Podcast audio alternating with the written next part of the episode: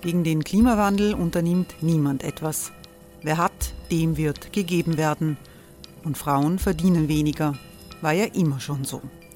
Man ärgert sich und macht weiter. Was aber, wenn nicht? Wir haben eine Idee.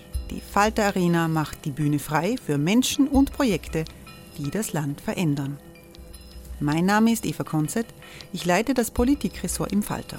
Und am Sonntag, den 26. Mai, veranstalten wir im Wiener Stadtsaal die nächste Falter Arena. Mit dabei unter anderem der ehemalige Politiker und Neosänger Matthias Strolz, Theresa Imre von Markter, Sonja Jöchtel von Love Politics oder Kari Ochsner von Ochsner Wärmepumpen. Machen statt jammern. Wir schauen uns an, wie das funktionieren kann. Kommen auch Sie vorbei. Alle Informationen und Tickets finden Sie unter falter.at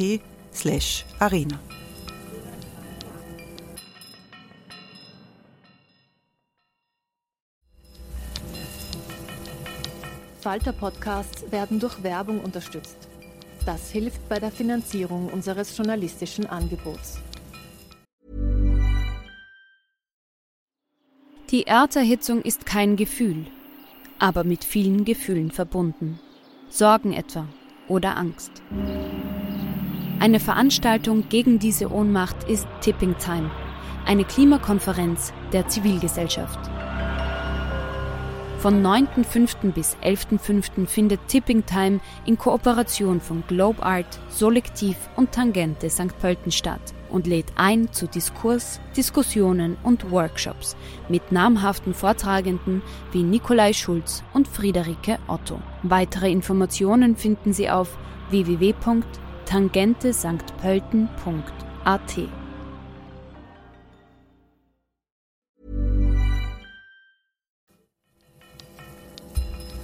Falter Radio, der Podcast mit Raimund Löw.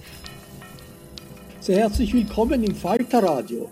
Einen derart angespannten Machtwechsel wie dieses Jahr hat es in Amerika noch nie gegeben. Washington DC gleicht vor der Inauguration von Joe Biden einem Heerlager. Der Schock des rechtsextremen Umsturzversuches vom 6. Jänner wirkt nach. Die Institutionen der amerikanischen Demokratie haben dem Ansturm durch Donald Trump und seine Gefolgsleute standgehalten, aber es war knapp. Was der Einschnitt des Angriffs der Anhänger des rechtsrechten Präsidenten auf das Kapitol bedeutet und wie Amerika und die Welt mit diesem Einschnitt umgehen, wollen wir in dieser Folge unter die Lupe nehmen. Ich spreche gleich mit dem Russland-Experten Gerhard Mangot darüber, was die veränderte Situation für Wladimir Putin bedeutet und wie riskant die skandalöse Festnahme des Oppositionellen Alexei Nawalny nach seiner Rückkehr aus Deutschland für den Kreml ist. Aber zuerst spreche ich mit Christian Gross, einem Politikwissenschaftler des Schwarzenegger Instituts an der University of Southern California, der sich seit langem mit der Entwicklung der Republikanischen Partei beschäftigt. Ich wollte zuerst wissen, ob die Situation vor der Amtseinführung von Joe Biden wirklich so gefährlich ist, dass sich jetzt mehr Soldaten in Washington DC aufhalten als in Afghanistan, Syrien und dem Irak zusammen. Das Gespräch haben wir auf Englisch geführt. Yeah, the the situation is really tense. The military presence is unusually high. Um, there is a lot of fear that something that we saw on January 6th could happen again, either before the inauguration or around the inauguration. There, there's been a lot of online chatter among some of the white supremacy groups and some of the other um, conspiracy theorists who have been planning um, coming back, and so that's why there's been such a uh, such a, a, military presence. But these uh, are people who had, uh, they had been on the fringes of the political uh, uh, picture in, in the United States. Did they become so dangerous that uh, the mighty army and the armed forces of, of the American superpower need to be mobilized in order to uh, prevent an attack happening?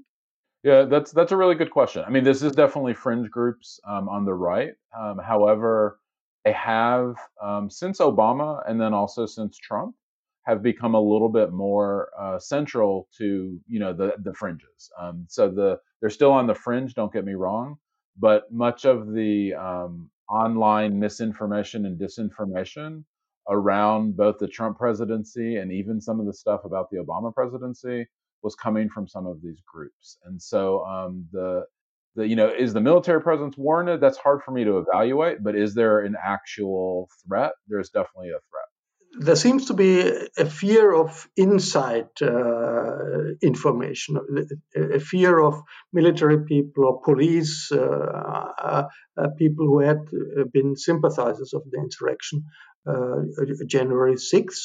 are these isolated cases, or is that a really serious situation that we have in other countries too? that in the in, in the police forces there are right wing uh, extremists uh, stronger than in the rest of society? Yeah, there are um, there there's some evidence emerging that there are there are people who are with these extremist groups um, who are in the police uh, forces who also are you know have potentially coordinated with a couple members of Congress. This is still emerging, and so it's not it's not clear, and so I'm a little hesitant to go into too much detail.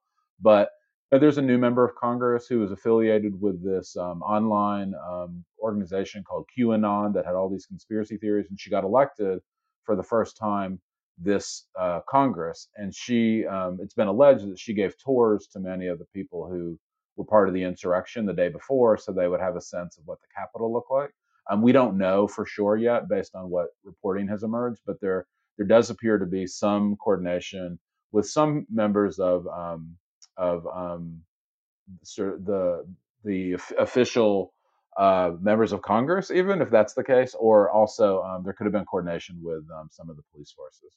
And and just what happened on the insurrection, there are a couple a couple police were um, pictured, you know, being very friendly with the insurrectionist. Um, on the other hand, from a lot of the reporting that's come out subsequently, it does appear that many of the Capitol Police, and the Capitol has its own police force because the District of Columbia is not a state. Um, they many of them seem to be um, real heroes who were you know crushed by the crowds. Led um, one of them has been highlighted as leading the insurrectionists away from the Senate floor minutes before the Senate had actually been evacuated. So it does appear that a lot of the police were doing a really amazing job, um, but it is very possible that there are right wing um, and white supremacist extremists who are parts of the police, parts of um, other official uh, avenues in, in the United States. The, fa- the fact that former Governor Arnold Schwarzenegger came out with a very strong worded message against the insurrection, where he compared January 6th to the day of uh, uh, pogroms against Jews in, in, Nazi Germany, in the so called Kristallnacht, has been uh, widely followed internationally. As an immigrant to this country, I would like to say a few words to my fellow Americans and to our friends around the world about the events of recent days. Now, I grew up in Austria. I'm very aware of Kristallnacht, or the Night of Broken Glass. It was a night of rampage against the Jews carried out in 1938 by the Nazi equivalent of the Proud Boys. Wednesday was the day of broken glass right here in the United States. I wonder what was the reaction among Republicans to Arnold's video and his message? Yeah, I think among Republicans in the United States, the reaction has been generally positive. I think that the I think that message that he gave was so bipartisan in pointing out what could happen if if people aren't careful that he's generally been received well. It's put it's put some elected Republicans right in a tough spot because some of their constituents are the right wing extremists. But on balance, a number of people across the partisan divide, Democrats, Republicans, Independents, have reacted extremely positively to the message. Um, his uh, the um, I, I, really do think his message made an impact on a lot of people who are thinking about what happened on January 6th. But even days after January 6th, there, there are so many Republicans uh, who still support Donald Trump, who still think that the, the, the election has been a, a, fraud and refuse to recognize Trump's defeat. Is the Republican Party mm, in the process of becoming a far right wing, a right party? Yeah, the Republican Party has some real fissures, and there are there's a group of constituents in the party that are that are you know pretty extreme. Um, recent polling has shown that Trump is losing some support among Republicans, but most of his drop in support is among Democrats and uh, those who don't affiliate with the party. But within the Republican Party, you're starting to see some fissures that we really haven't seen in the last four years after the insurrection, where um, about a quarter of people who identify as Republicans would like him not to go back into politics.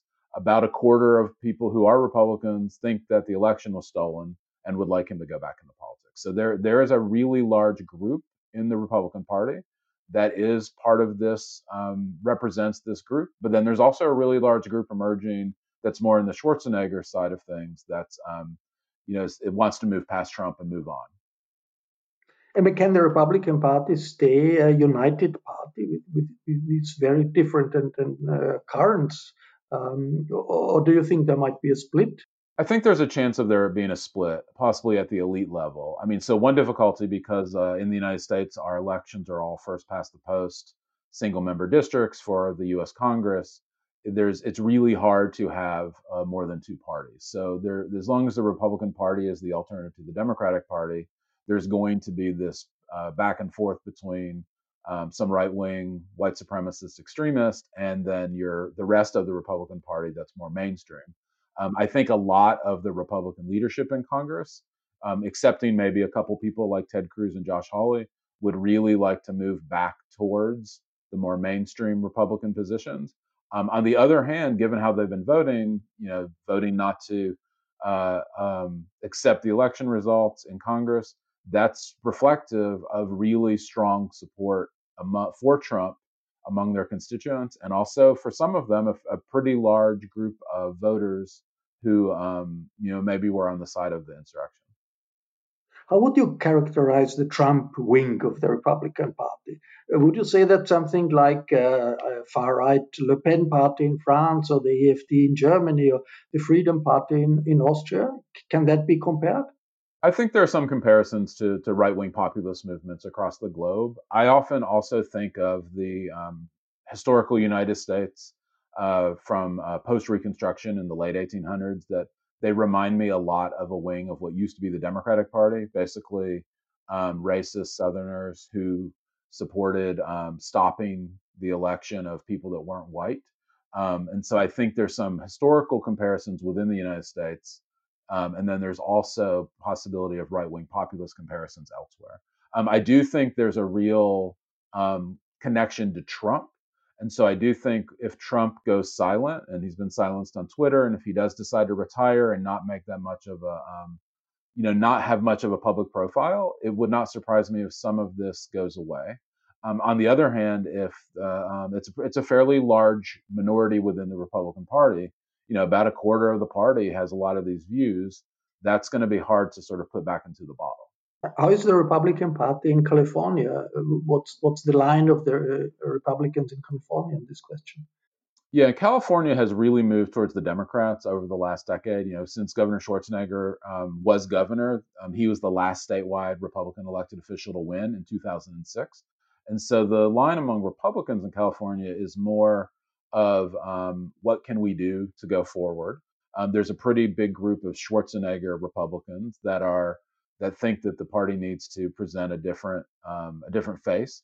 And then there's other Republicans like uh, Kevin McCarthy, who is the uh, House Republican leader, who really personally wants to move on from Trump, but represents a constituency that does include some of these right wing populists. And so um, there are parts of the Republican Party in California that endorse the the um, the objections to the electoral college certification, um, who McCarthy voted against um, certifying the electoral college. So I think there's a divide within the Republican Party in California. We'll have uh, a new administration this week, the administration of Joe Biden and Kamala Harris. Uh, any chance for them to win over some Republicans uh, in order to work uh, on the line of compromise in, in, in, the, in the next couple of months? I think there is some opportunity for that. It's hard to say just because the the environment is so partisan polarized right now. But given the insurrection, you can definitely see in some public opinion polling people who you know voted for Trump because they wanted less government regulation or lower taxes, right? Sort of economic conservatives. Many who live in suburbs, they're already moving away from the Republican Party and might be more likely to support what the Democrats do. I do think it depends on what Biden and Harris decide to do, right? If they end up with a really extensive plan that's very partisan, I could see party lines being drawn really quickly. Um, but there is a group of voters who supported Trump who basically don't really like him. They're Republicans. They support less regulation. They want lower taxes. I think that group could potentially be persuaded because of the insurrections move a little bit more towards the Democratic Party. Um, we are we're already seeing some evidence of that. Some places that used to be historically Republican, you know, suburbs of Atlanta, Georgia, suburbs of uh, Austin, Texas, suburbs of Houston, Texas, voted a lot more for um, the Democrats in 2020. So we might be seeing that realignment occur. On the other hand, you know, Democrats are probably going to go with a pretty high regulatory policy set of policy proposals that could turn off Republicans, and you know, depending on who's on the ballot in the next uh, next election, you could imagine some of those Republicans coming back home to a different candidate who's not Trump. I wonder what uh, role does international politics play in this turning point in the US, because that's something that the Europeans are very interested in. Uh, how deep is the divide between the Trump foreign policy and uh, the new foreign policy of of the new administration? Yeah, I think it's pretty. I think it's pretty different in certain dimensions. I mean, so one, Trump wasn't that interested in foreign policy relative to Biden, and so there's going to be, I think, a renewed emphasis on trying to work with the, the United States allies again under Biden. Um, things like climate change initiatives at the international level. Biden has already indicated that he wants to get back into the Paris Accords. Trump, of course, was opposed to that. Uh, that's something Governor Schwarzenegger has been a big proponent of, both when he was governor and since he's since he left uh, the the office as governor. So it's not necessarily a Democratic Republican thing. That's been something both Democrats and Republicans have previously supported internationally. Um, on the other hand, I do think that part of the support for Trump initially in 2016 was driven by people who were just really tired of incumbents who did things they didn't agree with, including getting the U.S. heavily involved in military intervention overseas. And so Trump did um, did benefit from that sort of anti-interventionist group of support. And so I think Biden's got to be cognizant of that too. Um, I do think there's going to be a big change though in terms of the way things the the the way the U.S. approaches the world. I also think that the world is going to you know be looking at the U.S. a whole lot differently now, um, and, and and certainly in a much worse way. Um, the the other thing is I do think there there are parallels to right wing populist movements we've seen in other countries um, in terms of what happened uh, in the insurrection on January 6th at the U.S. Capitol. So from that international perspective, I think it's important to you know keep in mind the United States as um, as reflecting some of what's happening elsewhere. The big Russia question that has been a big issue during the Trump years. Uh, in how far is uh, the incoming Biden administration going to be more confrontational towards Russia and to- towards Vladimir Putin uh, than Trump? Yeah, of course. That's one huge difference between Biden and Trump. I mean, Trump was criticized as, you know, flirting with Putin and having all sorts of potential uh, conflicts with Putin. And um, the the the sea change that'll happen with Biden is going to be pretty obvious. You know how how strong of a um, how strong will Biden be in terms of um, trying to set up the U.S. Uh, in contrast to Russia, I'm not sure. Right? The it, what's he going to do is it's not clear. But what he's not going to do is, it's not clear that um, Trump had any interest in thinking about Russia beyond playing footsie with Putin in some ways. But I don't think Biden is going to be doing. When you're ready to pop the question, the last thing you want to do is second guess the ring. At BlueNile.com, you can design a one of a kind ring with the ease and convenience of shopping online. Choose your diamond and setting. When you find the one, you'll get it delivered right to your door. Go to Bluenile.com and use promo code LISTEN to get $50 off your purchase of $500 or more. That's code LISTEN at Bluenile.com for $50 off your purchase. Bluenile.com code LISTEN. Das war der Politikwissenschaftler Christian Gross vom Arnold Schwarzenegger Institut an der University of Southern California. Mit der erstaunlichen Unterwürfigkeit, die Donald Trump gegenüber Wladimir Putin an den Tag gelegt hat, dürfte es jetzt vorbei sein. Die Demokraten stehen für einen härteren Kurs gegenüber Russland. Scharfe Worte in Richtung Kreml sind auch aus Europa zu hören, besonders nach der Verhaftung des prominenten Oppositionellen Alexei Nawalny direkt nach seiner Rückkehr am Flughafen in Moskau. Nawalny ist aus Deutschland gekommen, wo er sich erholt hat, nach dem Giftgasangriff eines Geheimdienstkommandos gegen ihn in Sibirien. Dass Nawalny überhaupt zurückgekehrt ist nach Moskau bedeutet, er ist bereit, große Risiken einzugehen in seinem Kampf gegen Korruption und gegen den Kremlherrn Wladimir Putin. In einem Eilverfahren ist er zu 30 Tagen Haft verurteilt worden. Frage an den Politikwissenschaftler und Russland-Experten Gerhard Mangot in Innsbruck muss Nawalny um sein Leben fürchten in Russland? Dieses Gespräch führen wir noch bevor es zu einer endgültigen Entscheidung des Gerichts in Moskau gekommen ist. Nun ja, nach allem, was wir wissen, war dieser äh, Giftanschlag auf Nawalny das Werk staatlicher Behörden des Inlandsgeheimdienstes. Äh, die Ablehnung und die Abneigung dieser Sicherheitsleute, dieses Sicherheitsapparates gegen Nawalny bleibt natürlich bestehen, sodass nicht auszuschließen ist, dass ihm wieder etwas passiert und diesmal vielleicht äh, eine tödliche Wirkung entfaltet. Aber vorerst ist die Frage die, ob er in Untersuchungshaft genommen wird und wenn, äh, ob das Gericht dann entscheidet, ob seine Bewährungsstrafe aus einem Prozess aus dem Jahr 2014 in eine Haftstrafe umgewandelt wird im Umfang von dreieinhalb Jahren. Und das ist für Putin eine sehr komplizierte Entscheidung. Er ist fast in einem Dilemma, wie er sich jetzt verhalten soll. Nawalny nur kurz in Haft nehmen und die alte Strategie fortsetzen, ihn gewissermaßen mundtot zu machen und unsichtbar zu machen oder ihn jetzt für lange Zeit in Haft zu nehmen, allen voran, äh, weil im Herbst Wahlen zum Parlament anstehen, wo Nawalny sicher ein Faktor für die Opposition sein wird. Was wirft denn die Justiz äh, Alexei Nawalny vor? Ist es richtig äh, zu sagen, er ist jetzt festgenommen worden bei seiner Ankunft, weil er durch den Giftgasanschlag gegen ihn die Bewährungsauflagen nicht erfüllen konnte, die es gab aus einem früheren Urteil? Genau so ist es. Man wirft ihm vor, eben die Bewährungsauflagen nicht eingehalten zu haben, insbesondere einen kurzfristig anberaumten Anhörungstermin Ende Dezember.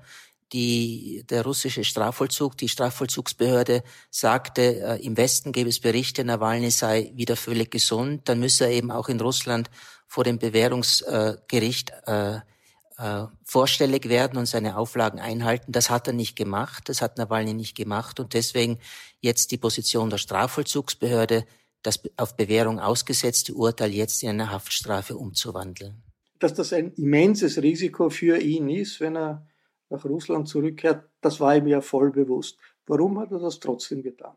Nun, für Nawalny ist klar, dass er politisch wirksam sein kann, nur wenn er in Russland ist und die Aktivitäten der Opposition in Russland steuert und äh, weiter als Ikone der russischen Opposition fungiert. Im Ausland, im Exil, wo ihn Wladimir Putin vermutlich am liebsten gesehen hätte, hätte er seine Bedeutung in Russland über die Zeit sicherlich verloren. Er wäre irgendwie in Vergessenheit geraten, wenn man bedenkt, auch Chodorkowski, ein Kritiker Putins, der aus, Schweiz, aus der Schweiz Opposition gegen Putin macht, ist in Russland überhaupt keine bekannte Größe. Also er musste zurück, wenn er diesen Kampf weiterführen will.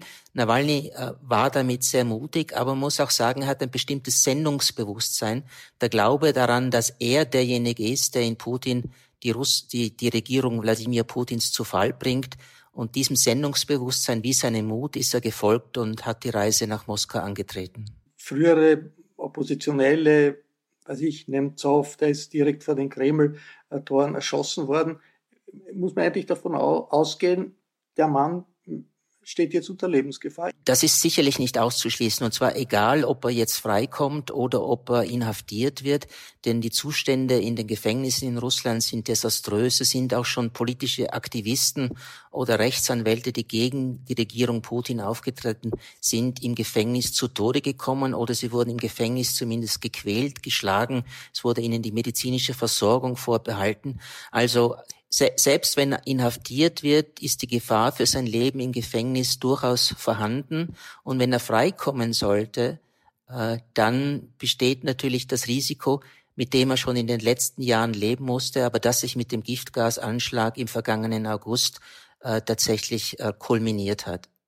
Wenn ihm etwas zustößt, was würde das in der russischen Gesellschaft bewirken? Kann man das sagen? Nun, es sind gestern eigentlich relativ wenige Anhänger Nawalnys äh, zum Flughafen Vnukovo gekommen, wo seine Maschine eigentlich landen sollte. Und auch heute ist die Zahl der Protestierenden außerhalb dieser Polizeistation in Chimki im Norden Moskaus relativ gering. Das heißt, äh, er hat zwar vermocht mit seiner Rückkehr und seinem improvisierten Interview, das er gestern am Flughafen gab, äh, online sehr viel äh, Staub aufzuwirbeln, sehr viel Follower zu gewinnen, sehr viele Zuseher zu gewinnen, aber die Proteste auf die Straße zu bringen, das gelingt ihm zumindest bislang nicht. Das kann sich ändern, wenn daraus eine lange Haftstrafe wird, aber man muss dann auch sagen, sollte äh, Nawalny für lange Zeit hinter Gitter landen, dann fehlt seine Mobilisierungskraft. Die können die Leute um ihn herum, die in den vergangenen Monaten schon weiter Korruptionsermittlungen durchgeführt haben und Opposition betrieben haben, nicht aufwiegen. Das würde eigentlich bedeuten, dass es für den Kreml das Risiko geringer ist, wenn man hart vorgeht, wenn man versucht, ihn wegzusperren und nicht das Risiko eingeht, dass er in Freiheit äh, weiter aktiv sein kann. Ja, das ist eine Einschätzung, die ich, die ich teile. Äh, es ist auch so, man müsste sich fragen, warum dieser ganze Aufwand gestern mit der Flugumleitung, äh, der Verhaftung von Oppositionellen, wenn er jetzt nur für 30 Tage etwa in Arrest gehen müsste und nicht in Haft kommt, da wäre es besser gewesen, über seine Einreise gewissermaßen mediale Stillschweigen äh, zu betreiben und ihn mit der Strategie, die vor seiner, vor dem Attentat verfolgt wurde, äh, zu marginalisieren, indem man ihn nicht erwähnt, indem er medial einfach nicht vorkommt und auf die sozialen Medien und das Internet beschränkt bleibt. Also wenn man das jetzt schon gemacht hat gestern, dann deutet das für mich eher darauf hin, dass er länger in Haft kommt, aber ich kann es natürlich nicht wissen. Wir zeichnen dieses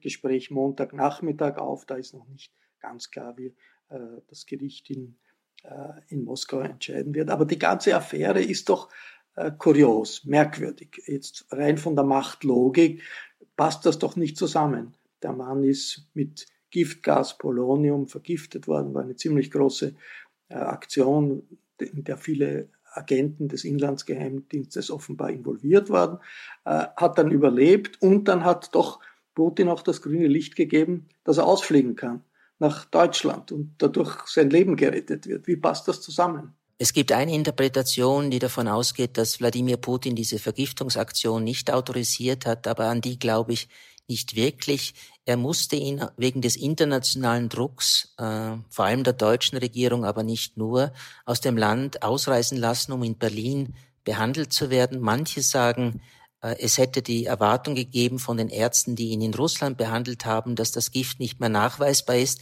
An das glaube ich auch nicht wirklich, denn die Geheimdienstleute wissen, wie lang Novichok nachweisbar ist. Es kann sein, dass Putin sich gedacht hat, ja, ich riskiere den Skandal, ich riskiere den politischen Aufruhr, aber dann ist er im Ausland und ich werde ihn nicht wieder zurücklassen, so wie Putin das bei Chodorkowski gemacht hat.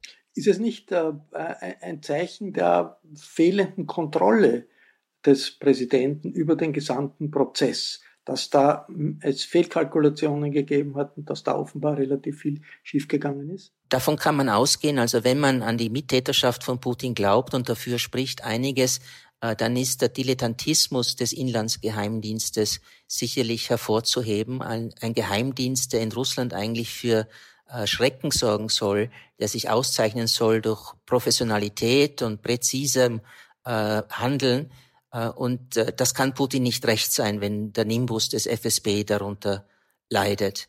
Was macht denn das mit der Glaubwürdigkeit des russischen Systems, dass man bis jetzt in Russland sagt, es ist gar nicht klar, ob da eine Vergiftung vorgelegen ist äh, und kein einziges Verfahren eröffnet wurde, um festzustellen, wer da schuld ist, was passiert ist, sondern immer nur sagt, das ist alles eine Erfindung des Westens. Glaubt das irgendjemand in der russischen Öffentlichkeit? Je nach Standpunkt kann man sagen, leider doch, denn nach einer Umfrage des unabhängigen Meinungsforschungsinstitutes Levada Ende Dezember des letzten Jahres glauben nur 15 Prozent der befragten Personen, dass tatsächlich der Staat Nawalny vergiftet hat. Mehr als 50 Prozent glauben, dass er das selbst inszeniert habe oder aber, dass es eine Aktion westlicher Geheimdienste war. Also die Medienstrategie des Kreml, die Medienstrategie Putins funktioniert noch.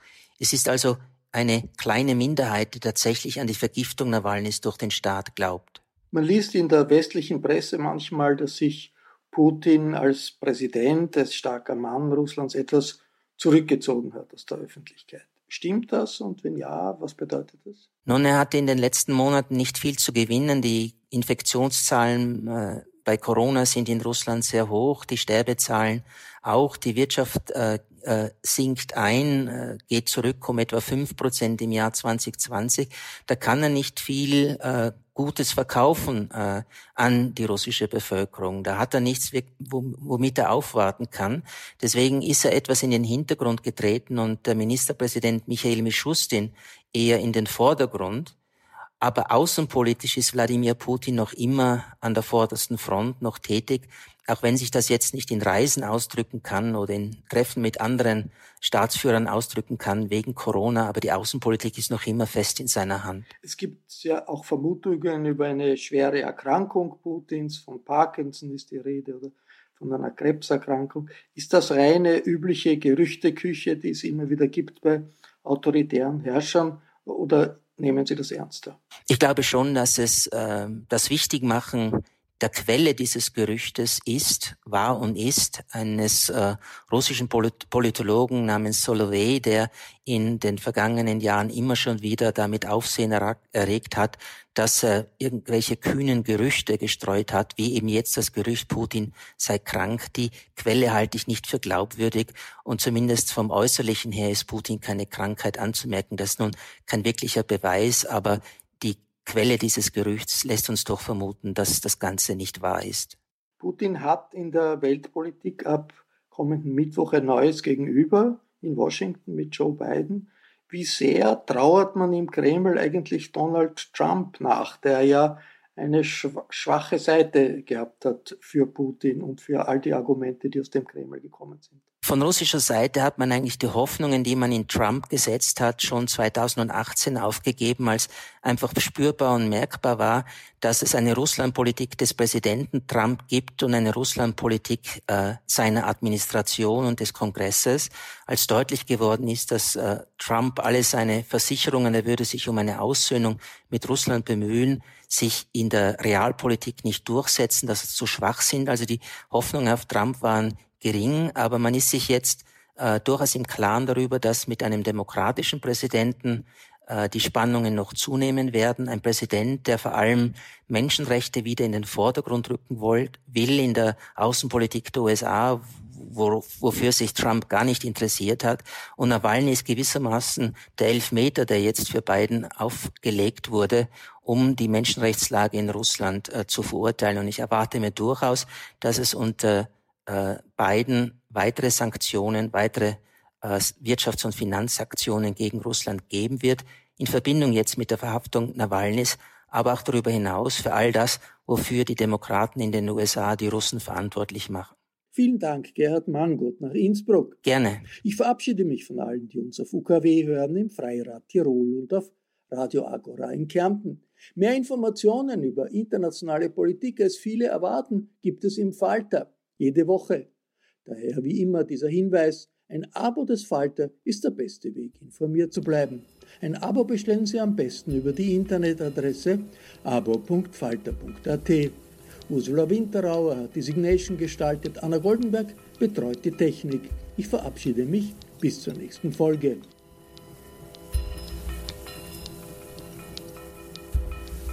Sie hörten das Falterradio den Podcast mit Raimund Löw.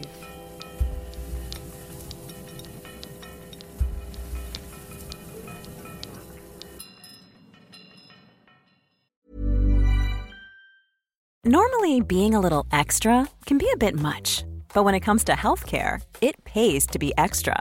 And United Healthcare makes it easy with Health Protector Guard fixed indemnity insurance plans. Underwritten by Golden Rule Insurance Company, they supplement your primary plan, helping you manage out of pocket costs without the usual requirements and restrictions like deductibles and enrollment periods. So when it comes to covering your medical bills, you can feel good about being a little extra. Visit uh1.com to find the Health Protector Guard plan for you.